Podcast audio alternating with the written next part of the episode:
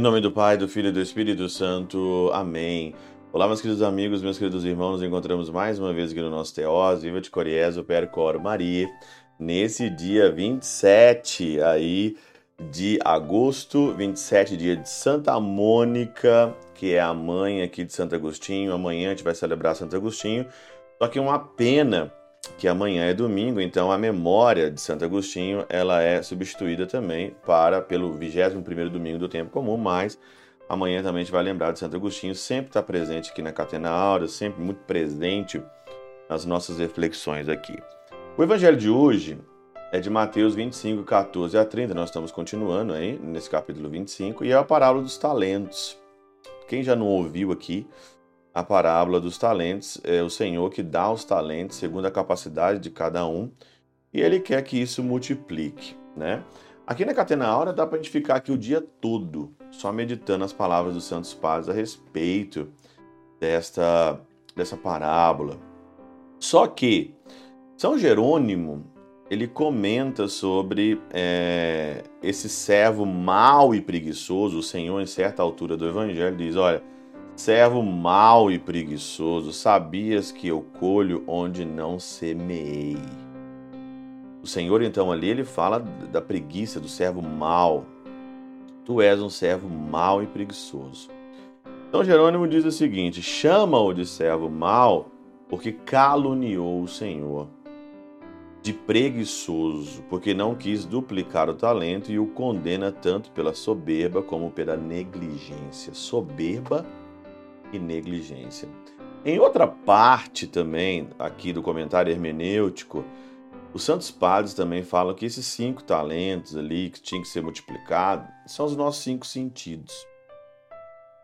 Às vezes, quando aqui São Jerônimo fala sobre a soberba, é que às vezes nós queremos e nós achamos que nós temos a capacidade de nós nos cuidarmos sozinhos. E nós achamos que tudo está sob controle. Não, está tudo sob controle. Eu sei o que eu vejo, eu sei o que eu escuto, eu sei o que eu toco. Está tudo sob controle, mas é mentira. Porque tem dentro de nós uma, um declínio, uma queda para o pecado. Nós somos fracos. Lembra do sono lá no Getsemane? A carne é fraca, o espírito, o espírito é decidido e a carne é fraca. A carne é fraca, os nossos sentidos são fracos quando ele não é iluminado pela palavra, pelo evangelho e pelo Espírito Santo. Então, essa soberba de achar que você vai dar certo sozinho. E a negligência é aquele que sabe o que tem que ser feito, não faz o que é levado pelo momento, pelas coisas. Aí então você lembra da passagem ali do semeador né? O sol, por causa da preguiça, por causa da cruz, né? O terreno cheio de espinhos. É isso aqui que São Jerônimo diz. E diz o Senhor: que conhecias que sou duro e cruel, e que busco o que é de outrem, e sabias que eu exigiria diligentemente o que é meu, deverias dar meu dinheiro e minha prata aos banqueiros. A palavra grega aqui significa tanto dinheiro quanto prata. A palavra do Senhor, a palavra pura, é examinada pelo fogo. Salmo 11, 7.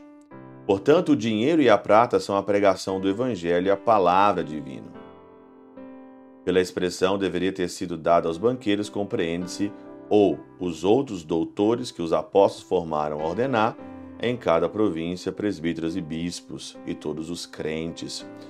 Dá a palavra ao banqueiro é você então aí entender, por exemplo, que existem pessoas doutas, você dá a palavra ao banqueiro, são pessoas que você confia, aonde que vão te ajudar a não negligenciar e aonde vão te ajudar a não estar soberbo. Só pelo, só pelo movimento de você pegar a palavra e dar ou, ou você confiar a palavra do Senhor em alguém que prega para você e você levar isso a sério, você já não está aqui na soberba que você está numa posição onde você aprende mais.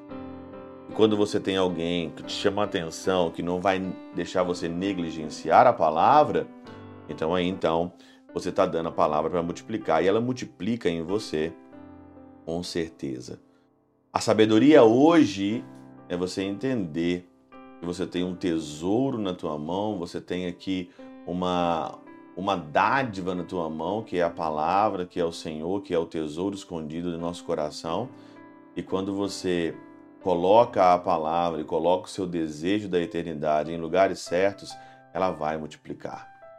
Mas se você pega a palavra, você pega você, a tua vida, e você coloca no banco do mundo, só quer roubar, matar, negligenciar, te roubar, aí você não vai multiplicar. Coloque a tua vida no lugar certo. Não seja um servo mau e preguiçoso. Multiplique a palavra no lugar certo, porque o Senhor vai te cobrar isso.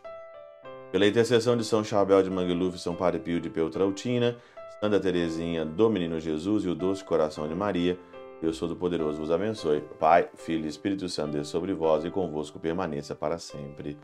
Amém.